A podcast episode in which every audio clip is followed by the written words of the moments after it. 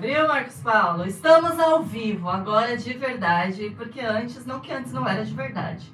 Porém, agora estamos aqui ao vivo pelo YouTube. Você que quiser, vai lá pro YouTube. Cadê? Faz aí os seus stories, entendeu? Chama seus seguidores para entrar no YouTube ou aqui na Rádio Cacique. Que nós temos até legenda aqui, ó. Não sei se essa legenda vai dar certo, mas tem uma legenda aqui na, no negócio da Rádio Cacique que eu tô vendo, entendeu? Interativo. Interativo. Gente, deixa eu falar pra vocês uma coisa. O quê? Uma coisa. Me descreveram ela como linda, simpática e às vezes bipolar. Quem que fez ela, essa descrição? Eu Ela mesma, ela mesma. Brincadeiras à parte, a minha convidada hoje tem 31 anos, não tem vergonha de falar isso. Também, bom. Ela é advogada especialista em problemas de passageiros com companhias aéreas, que não são poucos. Assessora parlamentar do deputado Paulo Correa, do vereador de São Vicente Jatobá, graduada pela Unisantos e pós-graduada pela PUC. Esta é Luísa Costa Russo. Muito bem-vinda ao Café Paulimake. Muito, muito obrigada pela essa apresentação completa. É, muito bom dia a todo mundo. Sejam muito bem-vindos ao melhor dia de vossas vidas. Eu acho que eu só vim para falar isso ao vivo. É, muito obrigada pelo convite. Espero que eu atenda às suas expectativas, que eu nem sei quais são. Na verdade, eu não sei nem o que ela vai me perguntar. Ela não me deu nenhum briefing do Aqui que é vai rolar hoje. Surpresa. Mas vamos lá. E se você quiser perguntar para a Luísa, aproveita. Você pode entrar aqui no Facebook da Rádio Cacique. É só você digitar no Facebook Rádio Cacique e entrar. O do chat do YouTube a gente não vai conseguir ver. Aliás, eu nem sei se está ao vivo Está ao mesmo. vivo, está ao vivo. Dizem que está ao vivo o YouTube aqui, é a primeira vez. Temos uma xícara, do uma caneca, na verdade, para tomar uma caneca aqui do Oh, yes. Café Paulimake. E vamos começar falando Um, que todos querem saber, Luísa Russo. o que todos De querem saber. onde surgiu o jargão? Bem-vindos, sejam muito Uhum. bem-vindos ao melhor dia de vossas vidas. Eu acho que eu não sei. Eu Da acho onde- que eu não é, sei. eu acho que eu não sei. Mas basicamente foi o seguinte: eu percebi que nós estamos num momento em que todo mundo ou é muito ansioso, né, na expectativa do que virá, ou muito depressivo pelo que já foi. E poucas pessoas vivem o presente, vivem o dia de hoje de forma intensa e verdadeira. E aí eu comecei a falar nas redes sociais isso, sejam muito bem-vindos ao melhor dia de vossas vidas, porque assim, não interessa o que você está vivendo, né? Existem pessoas que estão nos ouvindo, que estão nos vendo, que estão num momento difícil da vida, mas a única certeza que elas têm é do agora, né? É do hoje, é desse momento. Por pior que seja, é o único momento que a gente efetivamente tem controle. E às vezes a gente fica nesse desespero do futuro ou na, na, na angústia do passado e esquece de viver o presente. Então foi daí que, eu- que surgiu esse, essa frase que que foi, Marcos Todos Paulo? O que os aconteceu, dias. A- a- a- a- O Facebook. O Facebook deu derrubou a travada. nossa live. Eu tô vendo que não tem uma alma viva Deu aqui. aquela travada. Deu aquela travada Travou. básica. Peraí que eu tô. Mas, Mas tudo tá bem. salvando aqui, Tá ó. salvando, vamos embora. Vamos continuar. Então, basicamente, foi por isso, assim, foi nesse, nessa, nessa Foi na pandemia. Sabe que eu não sei qual foi o, a data que Mas comecei a surgiu da sua cabeça assim do do minha nada. cabeça, do nada. E aí eu comecei, e aí todo mundo curtiu, e aí eu comecei a fazer isso todo dia. E aí as pessoas começam a me parar na rua e perguntar, hoje é o melhor dia dessa vida? Eu falei, opa, acho que pegou isso aqui, hein? E quando não é o melhor, quando você não está num bom dia, como Hum. que a gente faz? Eu normalmente escrevo, né? O Seja Bem-vindo ao Melhor Dia de Vossas Vidas. Quem me conhece sabe, se eu escrevi na minha rede social, Seja Bem-vindo ao Melhor Dia da- das Vossas Vidas, sem falar, e quando eu falo, eu não falo, eu faço uma festa, né? É, e quando eu escrevo, é provavelmente eu não estou na mesma animação, Na mesma na vibe. mesma vibe. Olha só, Marcos Paulo, eu estou tentando aqui me entender com esse negócio. O Marcos Paulo, ele gosta de aparecer no Café Paulimake, por isso que ele vem aqui resolver esse problema pra... Ah, acho que deu certo. Já agora. temos um like no, no YouTube, Temos. duas pessoas nos acompanhando. Nossa, a gente tá abafando aqui já, com duas pessoas. É que o YouTube, gente, é, é novidade, sabe? Eu acho que a internet deixa o local que não está muito boa, viu? Porque nem o Facebook o aqui está inimigo vai tentar carregando. nos parar, mas, Mas não tem problema, vai porque vai ficar salvo aí. ó. Agora já temos Três três pessoas! pessoas. Tá ótimo isso daqui. Ô Lu, fala uma coisa pra mim. Fala. Você é advogada. Advogada não, advogada. Advogada. E como que surgiu essa vontade de você se tornar advogado? Porque a gente sabe que quando a gente é criança, a gente pensa que quer uma profissão e outra. Sempre foi uma convicção sua ou como que surgiu?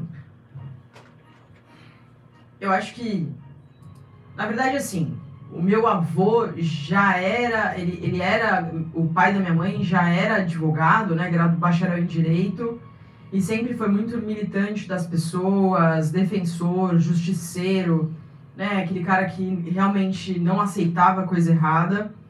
E aí o meu irmão, inspirado nisso, também fez Direito, e eu meio que segui esses caminhos da família. Basicamente, fazer direito é para quem gosta de fazer justiça, né? Para quem gosta de, de defender as pessoas. É, você me conhece, você sabe como eu sou.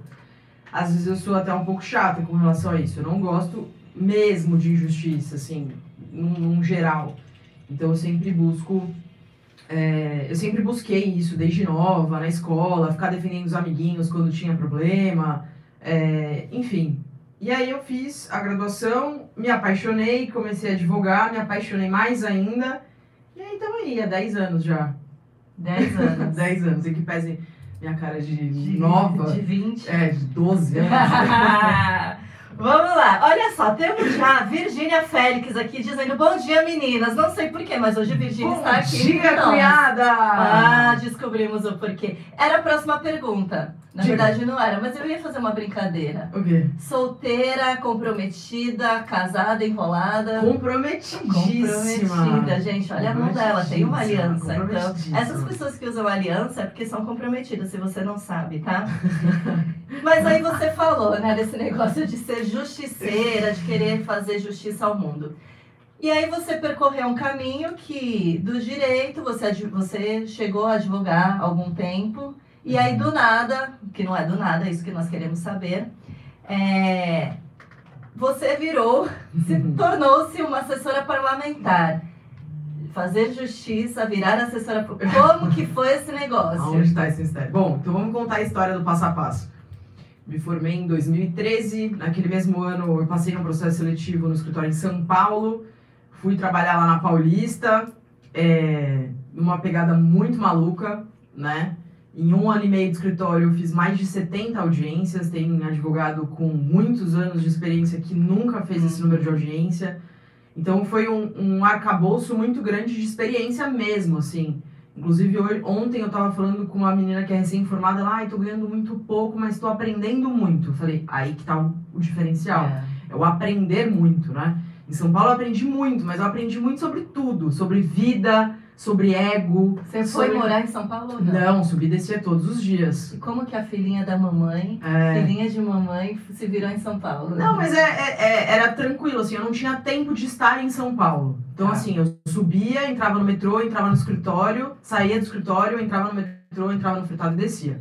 Então não tinha muito São Paulo, assim. O que tinha mais era ir à audiência, mas aí o escritório tinha estrutura, então era bem tranquilo.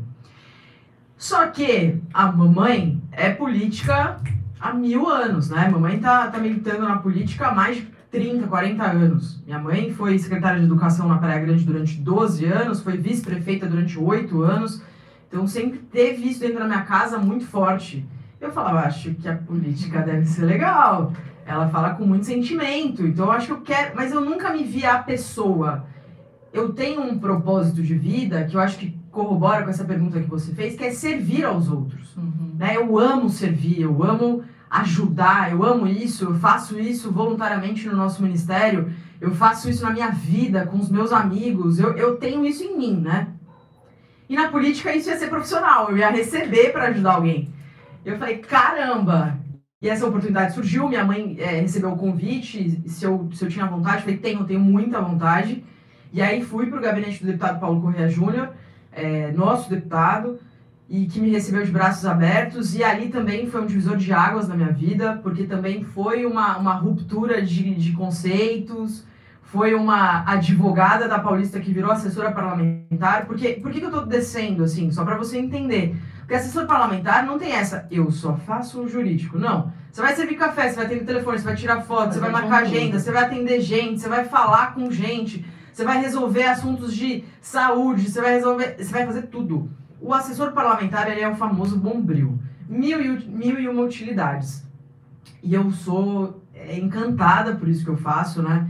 É, até tive uma oportunidade de falar com as, com as pastoras do nosso Ministério sobre Política, e eu acho que eu falei tão apaixonada para elas que elas falaram assim: parece legal, parece legal. Porque eu realmente gosto muito. E o grupo que a gente faz parte é um grupo muito legal, né, Paulo? Porque assim, a política hoje está com estereótipo de coisa ruim, de corrupção, de bandidagem. E quando a gente está num grupo que todo mundo pensa junto pela melhoria das pessoas, que eu acho que esse é o viés da política, é ajudar as pessoas a terem uma vida melhor, é muito legal. Então, hoje eu estou com o vereador Jailton Jatobá, né, com o expediente na Câmara de segunda a sexta-feira, mas também um uma extensão do braço do gabinete do deputado. Então, eu ainda assessoro juridicamente o deputado num aspecto voluntário hoje, né, porque eu recebo e trabalho pela Câmara Municipal. Então, mas eu não ia abandonar o deputado nunca. Ele falou, vai pra lá. Eu falei, vou pra lá, mas vou ficar aqui também, não vai me Vou mais abandonar. fico, É. vou mais fico. Então é isso. Então, mas aí é o que eu te pergunto, que é a dúvida, eu sei que deve ser a dúvida de muitas pessoas. Aliás, nós temos pessoas aqui, Paula falando bom dia, a Priscila Inácio que sempre está aqui. Bom dia, bom dia, bom A dia. Virgínia disse que está acompanhando a gente lá de São José dos Campos. Deve estar um frio naquele lugar hoje, meu pai querido. E a Lucimari, que também sempre está aqui. A senhora Marcos Paulo, né? Senhora Marcos sempre Paulo. faz Mas eu acho que o meu programa, o meu podcast, ela sempre está assistindo. Tudo bem que é o segundo. Mas ela sempre está aqui. 100% de presença em dois episódios. Em dois episódios. E aí, você falou de justiceira, né? Mas, assim, tudo bem que já a gente já sabe que no direito a justiça brasileira nem sempre é feita como a gente quer. Uhum. Mas também tem aquele negócio, o que eu entendo como justiça pode ser diferente do que você entende como Claro. justiça. Só que aí você sai desse cenário e vai para o mundo político. Por que, que eu quero que você explique muito isso?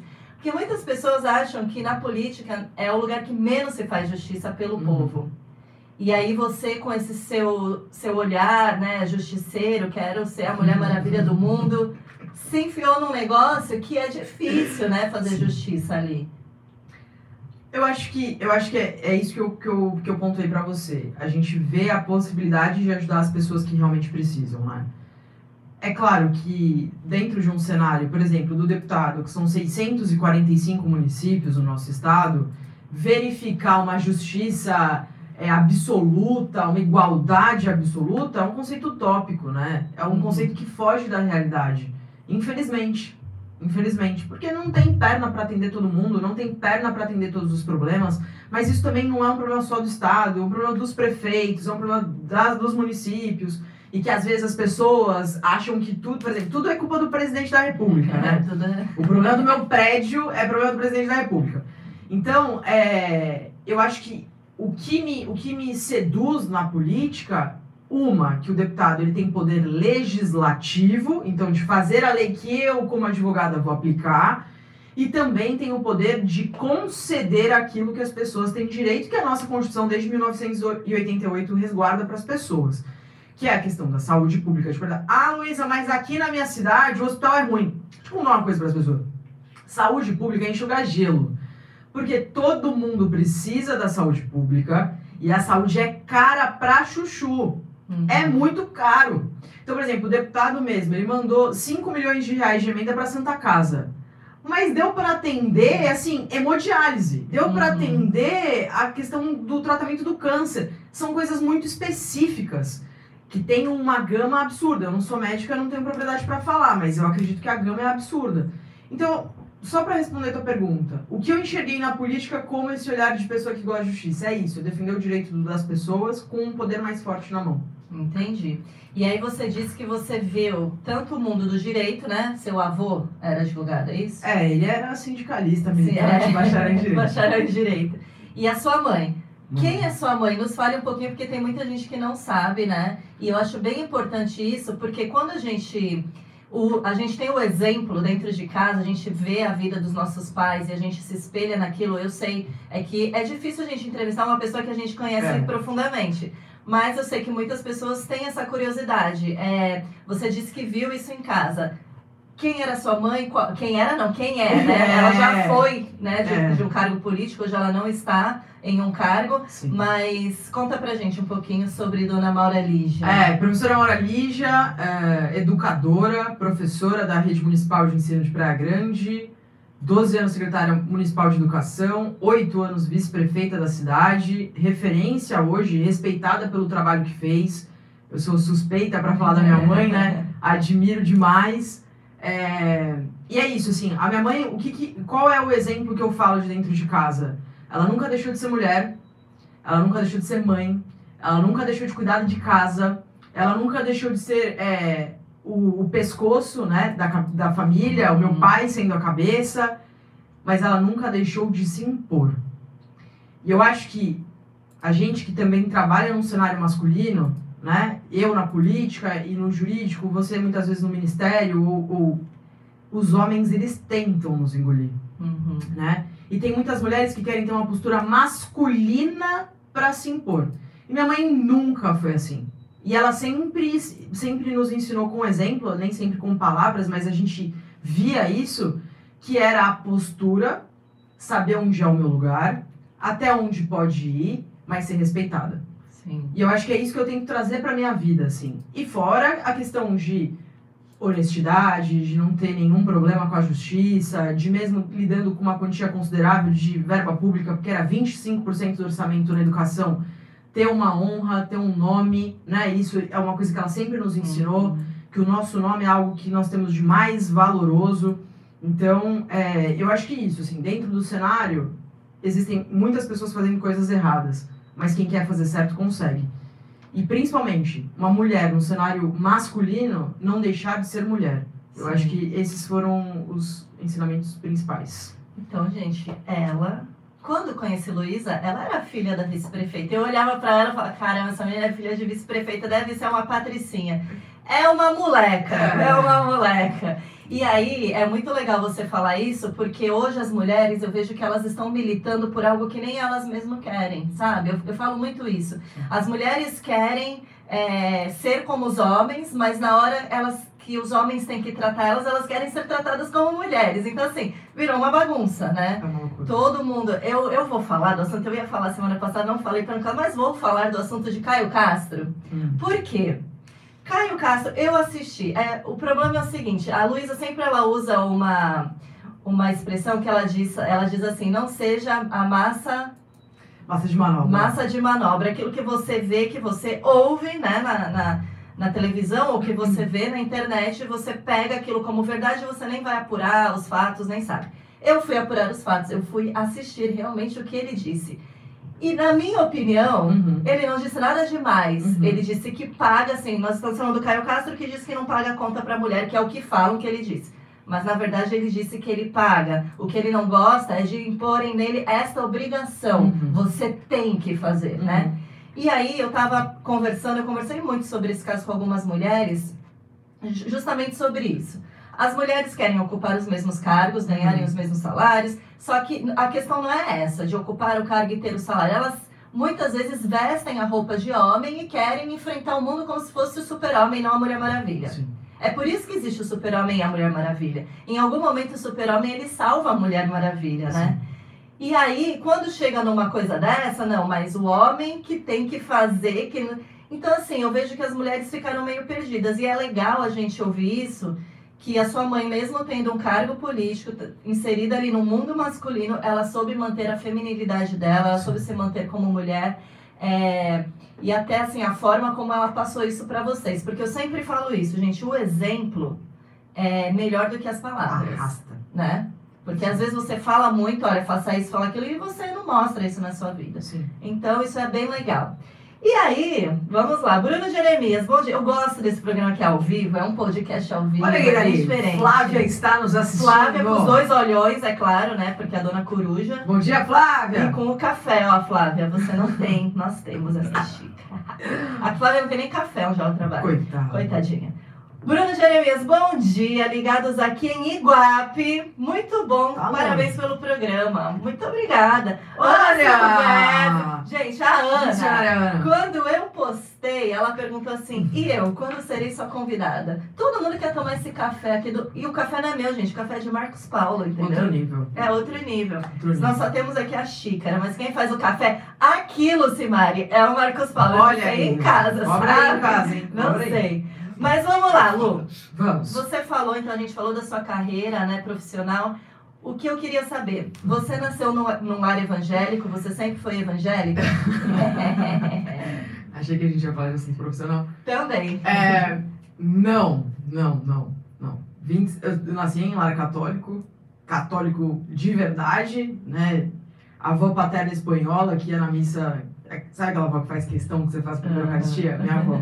A gente tava até falando sobre isso em casa outro dia. Santos e afins. Minha mãe muito católica também. Minha mãe ainda. A minha mãe ainda tá indecisa. Ela tá naquele momento de transição, já tive esse momento. 27 anos, e aí é importante. Eu falei sobre as pessoas, sobre é, as pessoas com as quais você convive. Uhum. Qual é o poder de influência das pessoas com as quais você convive, né? Então, 27 anos católica, 27, 25 anos católica. E aí aceitei o convite de trabalhar com o deputado, e aí o primeiro pensamento foi: ixi, pastor, e agora? Como vai ser? Mas aí foi uma surpresa tremenda, assim, porque o, o deputado Paulo, ele, diferentemente do que a gente pensa, o que muitas pessoas pensam, ele é cristão de verdade Uhum. né? Então, assim, no gabinete dele tem a, a Bíblia. No Salmo 91. Não, não. Tem a Bíblia, aí tem a arca. Então, assim, tem símbolos que hoje eu sei, porque hoje eu já estudei a Bíblia, algumas partes da Bíblia eu sei o que Uhum. significa aquilo. Mas o, o deputado ele nunca foi algo de impor algo, sabe? Tanto que a maioria das pessoas que trabalham no gabinete ainda são católicas, mas ele fazia questão que nós fôssemos nos eventos do Ministério de Santos. Principalmente nos congressos de mulheres, ou nos Uhum. congressos da Alma Demis também, que, que tem muita influência. E eu lembro que o meu primeiro evento no Ministério de Santos foi um congresso de mulheres. Mas foi aquele congresso de mulheres que a mulherada tava na canelinha de fogo, mas tava uma loucura, assim. Eu falava, gente, o que está acontecendo? Isso é normal?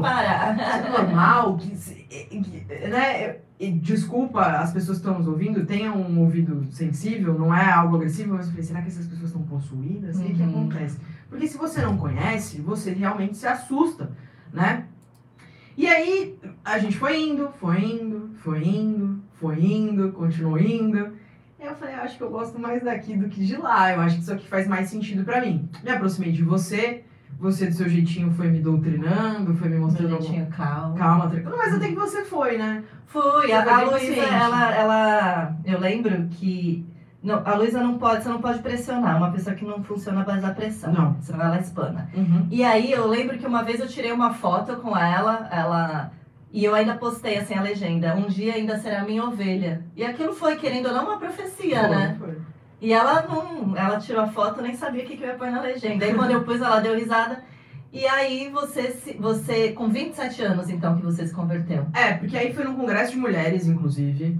E não sei, acho que a maioria das pessoas que estão nos assistindo são do nosso ministério, sabem que não existe apelo em congresso, né? Não. No, no congresso que eu fui, teve. Era só pra mim o apelo. Eu sabia que era pra mim. E aí era a Sara Farias e ela fez o apelo uma vez. E aí eu falei assim: Deus, o negócio é o seguinte, eu quero, mas não consigo sozinha. E assim, irmãos, agora eu vou falar com os meus irmãos na fé. A pastora Pauliane levantou de sua cadeira, veio em minha direção e disse: Eu vou com você. Eu falei, gente, mas é agora mesmo, porque pra ela levantar da cadeira e vir atrás de mim, é porque realmente. E foi muito especial, né? Foi muito especial. Quem estava nesse dia viu. Eu fui abraçada por todas as mulheres do ministério, do, do, do, do Mulher V, da diretoria. E eu realmente me sinto filha do departamento da Mulher V. E todas as vezes que eu estou com elas, eu me sinto realmente filha ali, né? Cuidada por todas elas. Então, é isso. Foi muito E legal. já tinha acabado a eleição. Ou não? Ah, nem lembro. Eu creio que sim, porque o Congresso é em novembro, né? Não foi no ano da eleição. Não? Eleição, não. Não sei. Eu sei que a que foi no Congresso, pelo que eu lembro, não estávamos em período eleitoral. Você estava lá porque você queria estar, não, não foi algo assim. Ah, não, não. Tanto que eu tava até com a camiseta do. Eu tava até com a camiseta do Congresso da Uma Denis. Eu nem tava com a camiseta do, da Mulher da mulher É. é. Mas eu lembro que ela estava lá, gente. E aí, depois disso, você É. se batizou no Retiro de Mulheres, é isso mesmo? É. É isso aí, gente. Então, assim, só para você entender um pouquinho como que Luísa surgiu, entendeu? De onde. Porque muita gente pergunta, de onde veio a Luísa, né? Porque ela se tornou, querendo ou não, uma pessoa que todo mundo vê na- ali na igreja hoje e não sabe de onde veio. Está explicado de onde veio Luísa.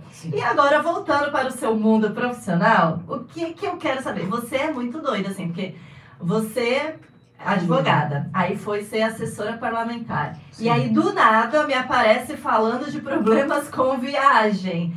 Também, outra coisa, de onde surgiu isso? Porque você tá ali na Câmara, não tem nada a ver com a viagem, e, e aí? Bom, foi assim. A gente vê muito nas redes sociais os influenciadores falando que para enriquecer é o trabalho depois do trabalho. Eu falava, meu, eu preciso achar. Primeiro, que a política ela tem prazo de validade, Uhum. né? Eu creio que o deputado vai ser reeleito agora, é, estamos trabalhando para isso, mas também ele pode simplesmente falar, Luísa, muito obrigado pelo seu trabalho, tudo de bom, vai ser feliz. Ele tem esse direito, né? Ah, assim como em qualquer emprego. Então eu falei, eu preciso ter um, não um plano B, mas eu preciso voltar para minha essência da advocacia, conciliando as duas coisas.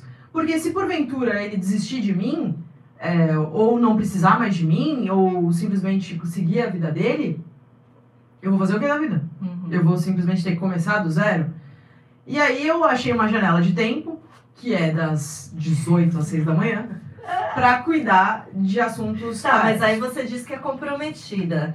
E aí? Cabe tudo. Cabe se organizar, se organizar. Ah, gerenciamento certinho- de tempo. É, se organizar certinho dá pra todo mundo. Ainda tem que ter a atenção aos pais, tem todas essas coisas, né? Sim. E aí, como come- começou isso? Acho que o ano era 2018. Duas amigas foram fazer um intercâmbio e tiveram as malas extraviadas. E aí me ligaram, desesperadas, Lu, socorro, minha mala foi extraviada. E na época eu nunca tinha é, mexido com esse assunto. Falei, gente, eu vou ter que estudar. E aí eu descobri que toda essa relação aérea é regulada pela resolução 400 da ANAC. E tem tudo lá. E nenhum passageiro, nós que viajamos é, te- temos esse privilégio de viajarmos com frequência, nós nunca lemos aquela resolução. E tá tudo escrito lá. E aí eu falei, meninas, vocês precisam fazer isso, vocês precisam desse documento, deixa os comprovantes de pagamento, deixa tudo na mão, vamos fazer o processo. Fiz o processo, elas ganharam 20 mil reais. Uau. Eu falei, hum, acho que Achei. tem um negócio aqui legal. E eu não via, por mais que a relação seja de consumo e que muitos advogados falem do CDC, do Código de Defesa do Consumidor, eu não via nenhum advogado falando especificamente sobre o assunto, mas vi um monte de amigo meu viajando, um monte de gente me contando problema aéreo, um monte, um monte, um monte, um monte. Ah, porque perdi conexão, ah, porque meu voo atrasou, ah, porque cancelaram meu voo, ah, porque eu perdi bagagem, ah, porque minha mala veio destruída. Falei, gente, peraí, peraí, peraí, peraí, peraí. Vamos achar um. Se existe um problema Uhum. e tem uma solução, eu vou vender a solução para essas pessoas. E aí comecei, sem pretensão nenhuma, a falar sobre isso na minha rede social. E daqui a pouco foi crescendo, foi crescendo, foi crescendo, foi crescendo, as pessoas foram entendendo, foram se identificando, foram identificando o assunto a mim. E a, e a coisa foi ganhando uma proporção que hoje em dia eu tenho que ir com calma, porque eu, eu- gente, calma, porque eu sou assessora. Uhum. Eu ainda sou assessora e eu ainda preciso casar tudo isso. E, e foi assim que aconteceu, e tem acontecido, e, e é isso. E a gente tem visto, né? Porque realmente o Insta, o seu Insta mudou, Mudou. né? Mudou bastante. E é algo que eu sempre falei pra Luísa, você precisa trabalhar este Insta e fazer alguma coisa, porque eu sempre acreditei nas redes sociais, gente. Hoje em dia você precisa estar na rede social. E aí a Lu, no começo, ela fala, ai, não quero. Aí teve até um período que eu lembro que ela falou, não quero mais falar de direito. É, Foram fases. foram E fases. aí, de repente, eu vejo ela com as caixinhas de perguntas bombando, Uhum. né? E respondendo. E a galera, isso é uma coisa assim que a gente tem muita dúvida. Ninguém vai querer ler essa resolução, Não, até porque o brasileiro, ele é preguiçoso. sim. Então, se a gente tem a doutora Luísa para ler, e, né, interpretar isso e resolver pela gente, para que que a gente vai ler, né? Não precisa. E aí surgiu isso daí na sua vida e você tá conciliando, porque você Sim. é um como porque assim, você não tem audiência, como que funciona isso? Então, na verdade, sim, as audiências, eh, em regra, nesse tipo de caso, não tem audiência. Quando o juiz marca uma audiência de conciliação, é online. Então, normalmente, eu caso com a minha hora do almoço. Então, por Uhum. exemplo, marcou uma audiência duas da tarde. Eu faço meu almoço das duas às três para eu conseguir fazer tudo. E a gente vai casando assim, vai puxando daqui, vai puxando dali, vai organizando, ou coloco algum colega para fazer audiência para mim, porque as audiências realmente não são é, presenciais, né? Uhum. Eu acho que Tribunal de São Paulo não, Tribunal de Minas também não, porque tem isso. O problema da rede social é que você se espalha pelo Brasil afora. Sim. Ele acaba Então, pelo mundo. É, se Deus quiser pelo mundo. Eu já tenho, já tenho passageiros de Paris já que moram lá, Uhum. amigos que tiveram problema. ah, tenho, mas tá espalhado. E assim, as pessoas chegam de um jeito muito engraçado.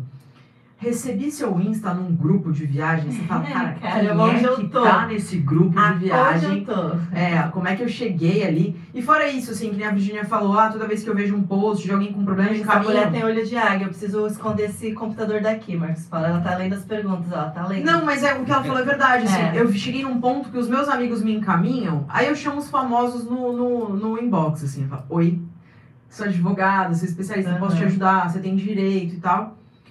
Por exemplo, já falei com o Zé Roberto, jogador de futebol, que ele teve um problema, ele me respondeu, ele falou, realmente tenho e tal, mas obrigada pela atenção, eu já tenho assessoria. Falei com o pessoal do CrossFit, que, que é famoso dentro desse nicho, porque pra quem não Uhum. sabe, eu ainda faço CrossFit nesse meio tempo todo. E que foi no Campeonato Mundial agora e que tiveram um problema com a companhia aérea, também captei esses clientes. E assim a gente vai indo. É, pastora Thalita Pereira teve um problema, mandei mensagem pra ela. E assim a gente vai caminhando, captando esse cliente dentro dessa janela de tempo que a gente tem. É, graças a Deus ainda não preciso dispensar ninguém, ainda consigo fazer todo mundo. Porque também tem os finais de semana para produzir, Uhum. né? Com os processos online hoje, eu posso distribuir uma ação sábado, domingo, coisa que eu não poderia fazer antigamente, que era sempre no horário é, do expediente forense. Então, eu acho que isso também tudo veio a calhar, sabe? Tudo isso Uhum. começou na pandemia, que eu queria fazer alguma coisa diferente. É, a pandemia trouxe as audiências online, vieram os processos digitais. Então, assim, tudo corrobora para que eu tenha esse, esse, esse segundo braço, que tem mais dois ainda, né? Mas depois a gente vai falar. É, então, é isso. Entendi. E aí, vamos lá. Deixa eu ver aqui o que, que... O legal, gente, é que vocês podem fazer as perguntas.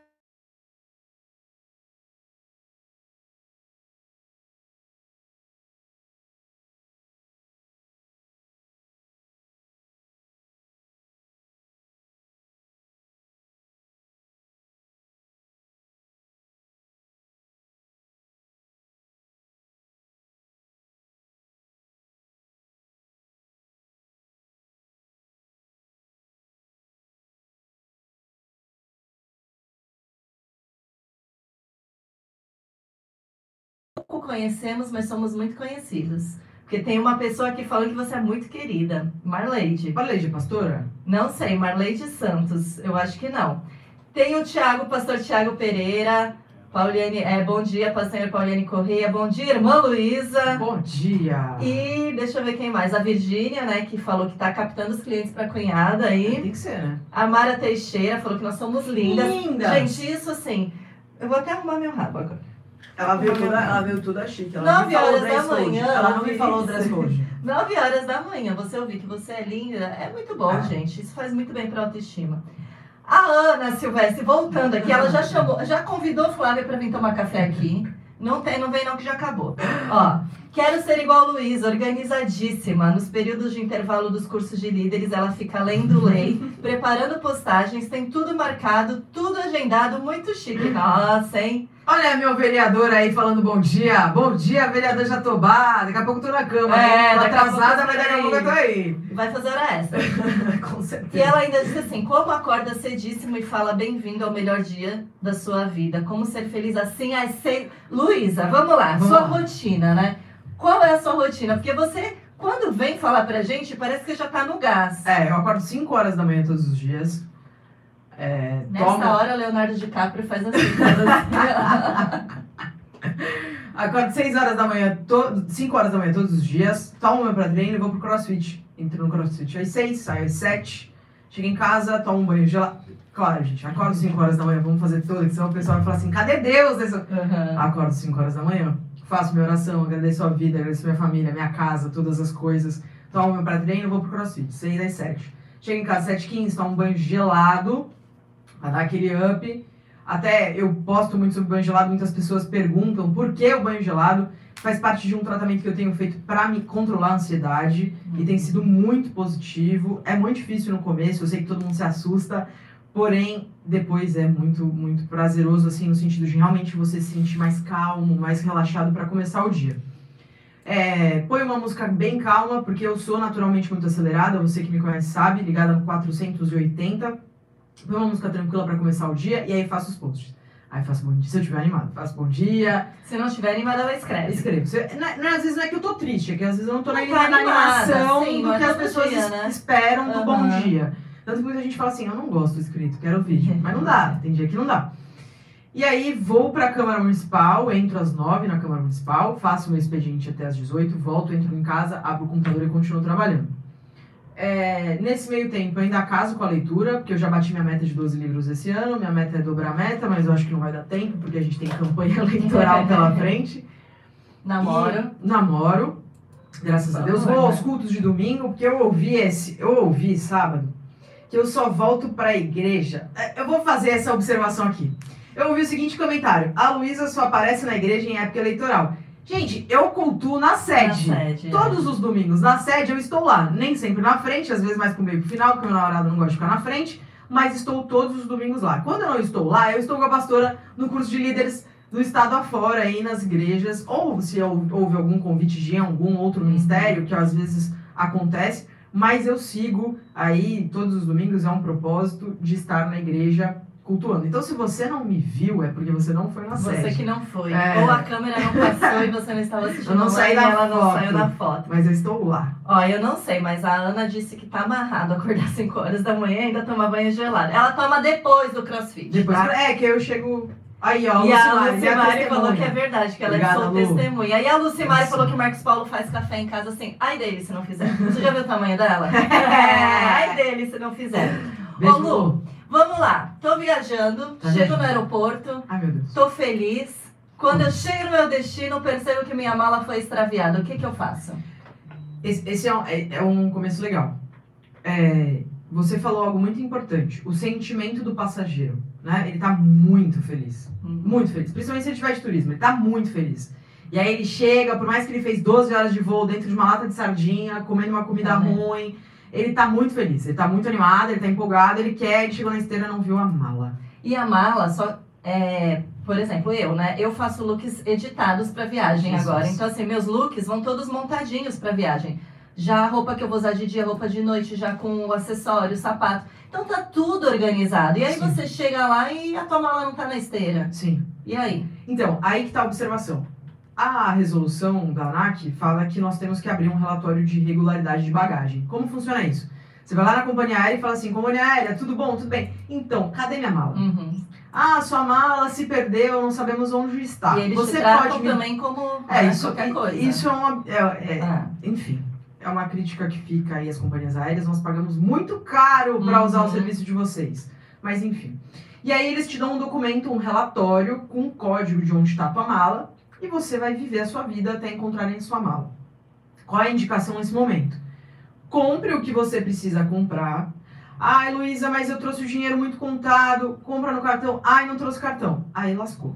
Aí Aí não tem que fazer. Aí não tem o que fazer. vai lavar roupa de noite, É, dormir, não vai ter o que fazer. Mas a indicação que a gente faz é compre o substancial. Claro, não é pra você se enriquecer licitamente, tá? Uhum. Porque a gente já viu o processo de pessoas que tiveram a mala extraviada. E assim, a mala tinha. Não quero menosprezar marcas, mas pra gente entender. Ah, tinha Ering, camiseta Ering. A pessoa foi e comprou camiseta da Diesel. Uhum. Que é 3, 5, 10 vezes mais caro porque sabia que ia receber a indenização Sim. de volta.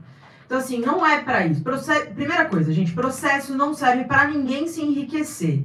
Não é loteria, não é achismo, não é nada disso. Processo serve pra reparação material, né, indenização em dinheiro de todo o aborrecimento e todo o prejuízo que você sofreu. Uhum. Então isso é o mais importante. Porque tem gente que entra com processo no uba-ubaê, sabe? Valendo, vamos ver o que vai dar. Não é assim que funciona. Eu não trabalho desse jeito, eu não pego cliente que eu acho que não tem direito, tá? Então isso é o mais importante Tá. da gente deixar para as pessoas claro. Porque às vezes eu posto, ah, fulano teve uma mala extraviada e ganhou 10 mil reais de dano moral de indenização. A pessoa fala, eu também quero, eu também quero, eu também quero, eu também quero. Mas calma, a pessoa ficou 7 dias sem mala. Uhum. Né? Então, por exemplo, sua, mala, sua viagem é de 10 dias, você ficou 7 dias sem mala, com seus lookinhos todos separados, você teve que perder tempo da tua viagem para comprar coisas novas, Uhum. né? Então, é, é isso, tá? Então, Então guarda faz, tudo. guarda tudo, faz o, chega lá no aeroporto, faz o relatório de que estragou sua bagagem e vai curtir sua viagem, para e vai comprando as suas coisas, guarda todos os comprovantes quando voltar me chama.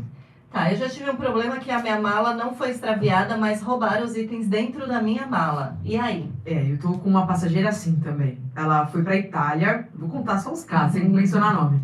Ela foi pra Itália, ela passou aquele plástico, sabe aquele plástico verde que o Uhum. pessoal passa na mala? Se você não, nunca viajou, tem uma empresa dentro do aeroporto que ela passa uma mala, parece um, um papel filme na tua mala inteira, pra ela ficar bem compacta e bem segura, né?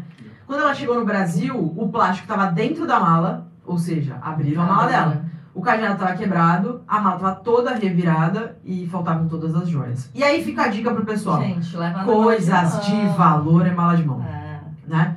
E aí a gente está com um processo contra a Latam, e eu posso falar da, da empresa. Latam está sendo aí respondendo um processo com relação a isso. É uma coisa muito difícil de comprovar. Como é que ela comprovou? Ela, postou, ela me mandou todas as fotos que ela usava as joias na viagem, mostrando que ela estava portando aquilo. Fez um boletim de ocorrência. Então ela teve toda uma documentação, né, que, que corrobora o pedido dela. Estamos em fase já final do processo. Vamos ver o que o juiz vai decidir nesse caso. Mas aí, vamos supor, no meu caso, né? Eu não tinha nem a.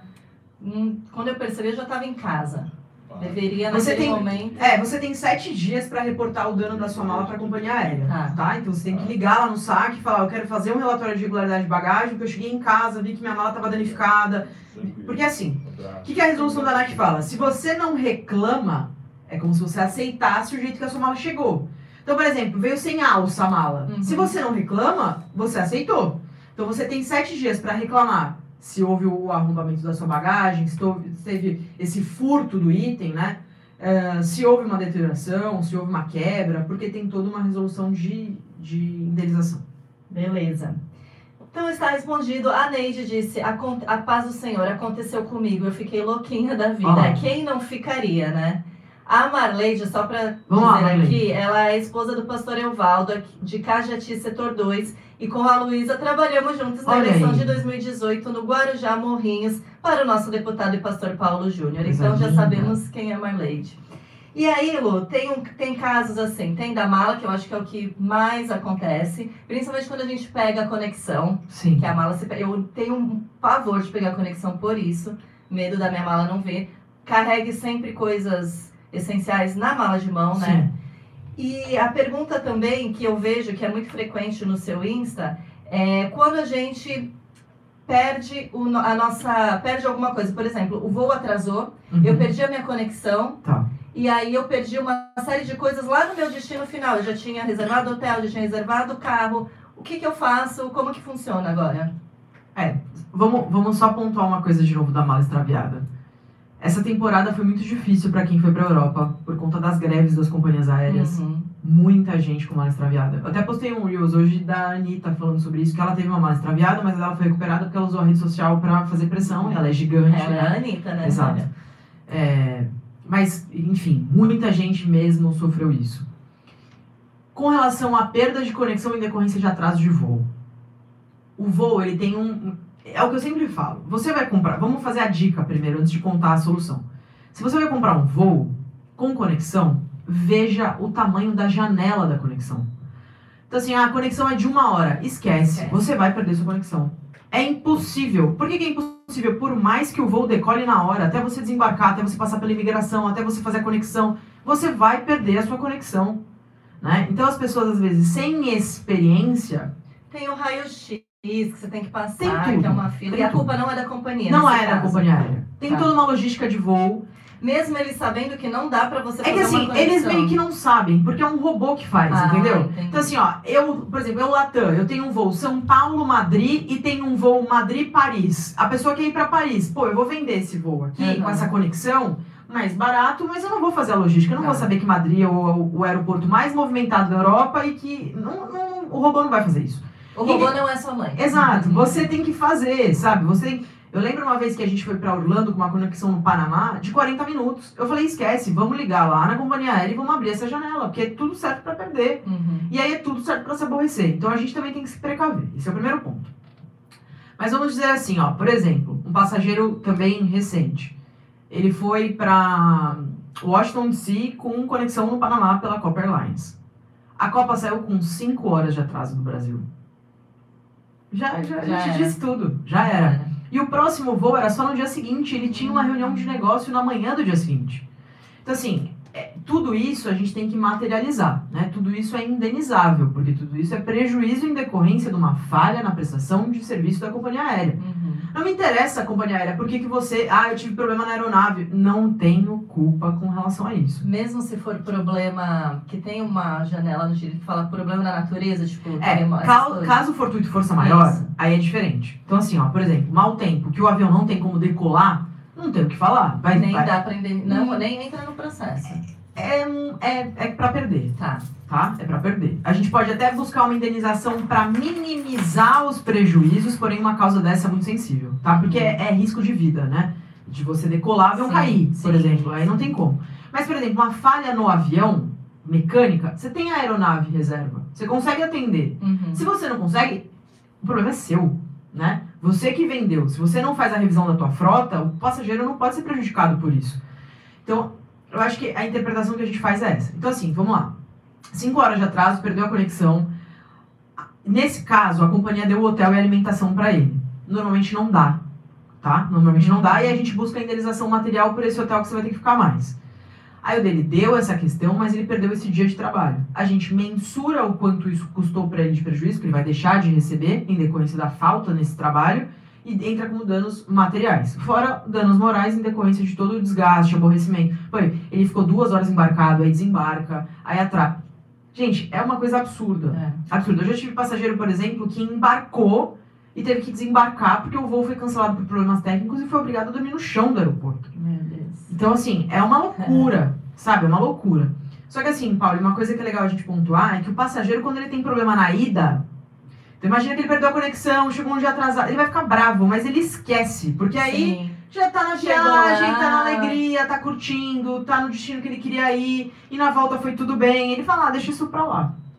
E aí é uma coisa que a gente deixa sempre pras pessoas, não façam isso. Uhum. Porque as companhias aéreas se aproveitam disso pra se enriquecer. Então tem que ser quando chega. É, voltou do Brasil. Chegou Ah, do Brasil. quando volta, É, chegou tá, do Brasil. Pô, vamos pontuar o que aconteceu? Aconteceu isso, isso, isso. Vamos buscar uma ajuda pra buscar uma indenização. Uhum. E às vezes não é uma indenização pra você se enriquecer, repiso.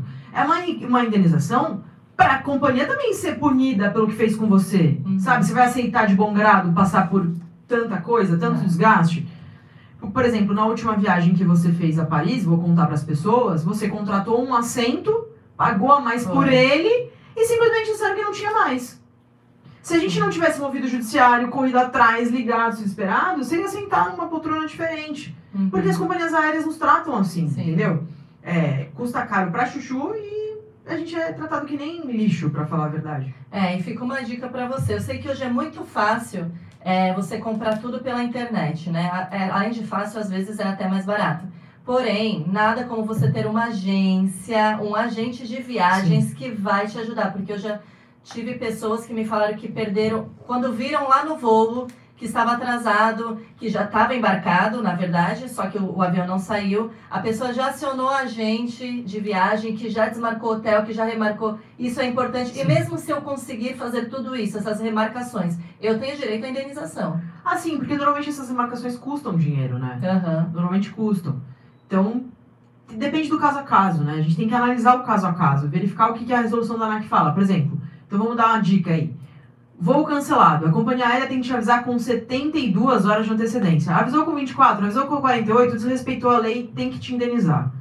Ah, voo atrasado por mais de 4 horas. Você tem direito a vale alimentação, uma alimentação no aeroporto, ou mesmo ser realocado a uma hospedagem. Se a companhia aérea não fizer isso com você, cabe indenização. Então, assim, são várias coisas. Mas mesmo se fizer, cabe ou não? Então, depende. Se você tiver um prejuízo, então, por exemplo, esse caso do rapaz que perdeu o trabalho, tem direito que ele perdeu. Uhum. Tá. Eu, te- eu já tive passageiro que perdeu reunião de negócio de expansão da empresa, assim, que isso era inadiável, a reunião só podia acontecer naquele dia, também coube indenização. Eu tive passageiro que perdeu diária de carro, teve indenização. Perdeu diária de hotel, teve indenização. Então depende muito da demonstração do prejuízo efetivo que se deu em decorrência desse problema, né? Então, assim, extravio de bagagem, fazer o relatório junto à companhia aérea. Mala que veio machucada, que veio danificada, fazer o relatório junto com a companhia aérea. Então, assim, é sempre buscar documentar. Quer ver um advogado feliz? Traz todos os documentos, Uhum. né? Porque, assim, o que, a gente, o que que a gente tem que explicar para as pessoas sobre processo é no geral. A gente vai contar o teu problema para um juiz que não, não sabe Não quem é sabe de você, não tava lá, não te conhece. Eu vou ter que contar toda a história para ele, provar com documentos tudo o que aconteceu e falar, excelência, e isso que a companhia aérea fez, que eu tenho esse documento que comprova, agride essa lei aqui. Portanto, o meu cliente tem direito a uma indenização. O senhor não Uhum. acha? Né? Não nesses termos, Não, óbvio. não. Mas ele vai falar, eu acho, realmente, tem documento que comprova, aconteceu isso, desrespeitou essa lei, então tem indenização e o juiz vai mensurar essa indenização. Então, assim, não interessa o que você está passando, né? Eu, eu falo de companhia aérea porque é o que eu consigo pegar hoje, né? O que eu dou conta. Mas qualquer problema que você tenha, problema com Código de Defesa do Consumidor, Direito Civil, tudo, junta documento, junta provas do que aconteceu para você mostrar para essa terceira pessoa, que se chama juiz, o que aconteceu para ele conseguir decidir. Porque é ele que vai decidir quem tá certo e quem tá errado, né? Qual foi o, o caso que você defendeu que você tinha 100% de certeza que você estava. Lógico que quase todos você tem. Mas você fala, meu, eu tô muito certa, eu vou ganhar e você perdeu. O caso da menina que perdeu o velório e enterro do pai. Que foi um dos piores É. casos que você já defendeu. Que, eu, que foi um Que dos mais piores que, já- que mais me é. tocou e que eu perdi. Que eu tô recorrendo agora porque o juiz deu uma sentença nojenta. É, para explicar pro pessoal, ela perdeu o pai na Bahia e comprou uma passagem aérea pro dia seguinte para ir pro velório e pro enterro. Na hora que ela chegou para embarcar, a companhia aérea não deixou ela embarcar no voo por fatos diversos que ninguém sabe. A mala já estava, eh, já estava etiquetada, ela não conseguiu embarcar. Ela entrou em desespero, obviamente. Eles realocaram ela para o próximo voo de uma outra companhia aérea. Só que nisso veio um mau tempo e ela não conseguiu aterrissar a tempo no destino.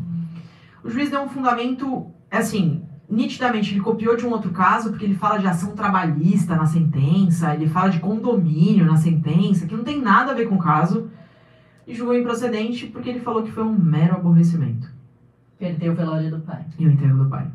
E aí, perceba, não é que o voo que ela contratou não decolou pelo mau tempo, o que ela contratou decolou. Uhum. Chegou no horário. Ela chegaria a tempo do velório do enterro do pai se a companhia não tivesse proibido ela de embarcar por um motivo diverso que ninguém sabe qual é. Ela não chegou a tempo porque no que ela foi realocada indevidamente, não conseguiu aterrissar. Então, é, é, esse caso foi tá, tá sendo muito sensível para fazer, porque é uma amiga, né, uma pessoa próxima, é, e é, essa é a dificuldade de você advogar para amigo.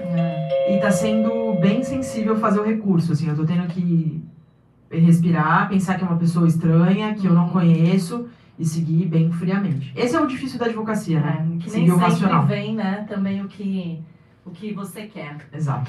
Bom, Luísa, vamos ao nosso ping-pong. Você não vai Vamos. ler, porque eu vou fazer assim, ó. bom. Ping-pong é o seguinte, eu jogo a bola e você devolve, Tá bom. tá bom? Um sonho. Morar em Paris. Paris, Paris. Paris. Vai na Ah, próxima pergunta. Ah, Paris. ahn, Porto Seguro. Família. Tudo. Deus. Em primeiro lugar. Um arrependimento. Ter aceitado Jesus só com 27 anos. Política. Paixão. Um medo. Perder meus pais. Não tenho paciência para. Pessoas que fazem eu explicar duas vezes a mesma coisa. Luísa Russo por Luísa Russo. Uma menina que tem sonhos gigantes, que ama ajudar as pessoas, que ama servir, que parece brava, mas tem um coração do tamanho do mundo, não sabe dizer não, tá aprendendo, mas que tá afim de viver o próprio sonho agora. E cujo maior defeito é. Caraca. Acho que não, eu acho que não saber dizer não para as pessoas é um defeito. Eu acho que ser um pouco intolerante às vezes é um defeito, ser impaciente às vezes é um defeito, e não entender que as pessoas não estão dentro da minha cabeça também é um defeito. E o que vem por aí, Luísa Russo? ah, achou que ia fugir? É, bom, eu tinha, eu falei para você que eu tinha algo para anunciar aqui. Sim. É que ontem acabou tendo uma live antes de eu conseguir vir aqui falar em primeira mão. Mas fui absorvida, esse é o meu terceiro braço. Eu fui absorvida por um escritório de cidadania, de reconhecimento de cidadania de é, descendentes de portugueses e italianos. Eu cuido da parte dos descendentes de portugueses, sou luso brasileira. É, E é isso. É um projeto grande que está começando, que vai também entrar nesse das 18 às 6 da manhã. Não sei como, mas vai. E a gente tem caminhado aí para viver isso, para viver meu sonho. Então, se você teve algum problema com a sua viagem, procura a doutora Luísa. E se você tem algum descendente europeu por aí, ao mundo afora, né, na Europa, procure a doutora Luísa também, que ela vai te ajudar a ter um passaporte vermelhinho, é isso? Passaporte vermelhinho. É isso Passaporte aí, gente. para o mundo. Essa é a Luísa Costa Russo. E olha, muito top a entrevista de hoje. A Priscila falou. A paz do Senhor, que lindas, amo vocês. Isabel. Ah, Isabel Galdino, Bebel. A Bebel aqui, gente. A Bebel tá aqui. Bebel, está muito moderna. É, Bebel tá moderna. Lu, muito obrigada. Não será a primeira. É a primeira de muitas. Quer dizer, não será a primeira, não. Esta é a primeira de muitas. Porque a gente tem muito assunto e eu tenho certeza que eu sempre falo assim que esse podcast a gente tá aqui justamente para ajudar as pessoas para conversar, para se divertir Sim. também. E aí vão surgir novas perguntas e Luiz estará aqui novamente em breve para responder, tá bom, Lu? Tá bom, eu que agradeço o convite. é, espero que eu tenha conseguido me fazer clara, né? Que é difícil nesse, nesse ambiente. Dizer para as pessoas que minha rede social tá aberta, né? Meu Instagram, Lu Costa Russo. Se você tiver uma dúvida, É Lu? Lu Costa Russo. Lu Costa Russo, todo mundo seguindo Luísa. Eu vou colocar também esse podcast no YouTube e vou marcar ali. E também tá lá, né? No meu Insta hoje eu postei Luísa, é fácil de achar. Lu Costa Russo. Lu Costa Russo. Tem um problema ou conhece alguém que tem algum problema de viagem ou quer um passaporte vermelho. É isso. Essa é a pessoa pra vocês, tá bom? Obrigado Ó, pelo convite, um beijo para todos e não se esqueçam, hoje é o melhor dia da tua vida. E se não for, faça ser. Exatamente. Tchau! Valeu! Cortar aqui, tirei, tá? Já tirei.